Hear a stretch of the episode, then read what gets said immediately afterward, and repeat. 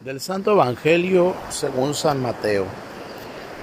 En aquel tiempo, cuando Jesús desembarcó en la otra orilla del lago, en la tierra de los Gadarenos, dos endemoniados salieron de entre los sepulcros y fueron a su encuentro. Eran tan feroces que nadie se atrevía a pasar por aquel camino. Los endemoniados le gritaron a Jesús, ¿qué quieres de nosotros, Hijo de Dios? ¿Acaso has venido hasta aquí para atormentarnos antes del tiempo señalado? No lejos de ahí había una numerosa piara de cerdos que estaban comiendo. Los demonios le suplicaron a Jesús, si vienes a echarnos fuera, mándanos entrar en esos cerdos. Él les respondió, está bien. Entonces los demonios salieron de los hombres se metieron en los cerdos y toda la piara se precipitó en el lago por un despeñadero y los cerdos se ahogaron. Los que cuidaban los cerdos huyeron hacia la ciudad a dar parte de todos aquellos acontecimientos y de lo sucedido a los endemoniados.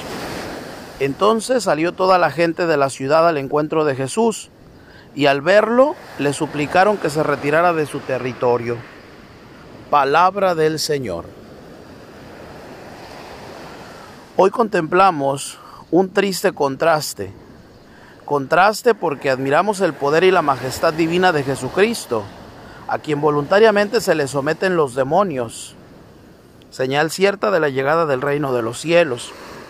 Pero a la vez deploramos la estrechez y mezquinidad de la que es capaz el corazón humano al rechazar al portador de la, de la buena nueva. Toda la ciudad salió al encuentro de Jesús y viéndole le rogaron que se retirara de su territorio. Y triste porque la luz verdadera vino a los suyos y los suyos no lo recibieron. Más contraste y más sorpresa si ponemos atención en el hecho de que el hombre es libre y esta libertad tiene el poder de tener el poder infinito de Dios. Digámoslo de otra manera, la infinita potestad divina llega hasta donde se lo permite nuestra poderosa libertad. Y esto es así porque Dios nos ama principalmente con un amor de Padre.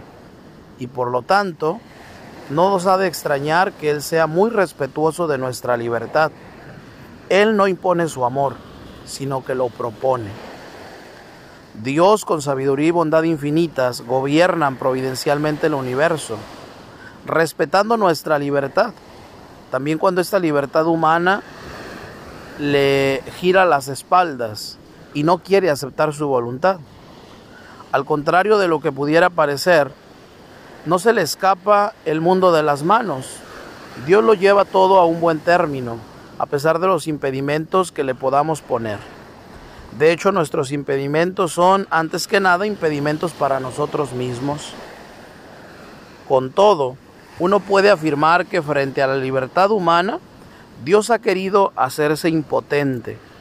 Y puede decirse a sí mismo que Dios está pagando por este gran don de la libertad que ha concedido este ser creado, que somos su imagen y semejanza, que es el hombre.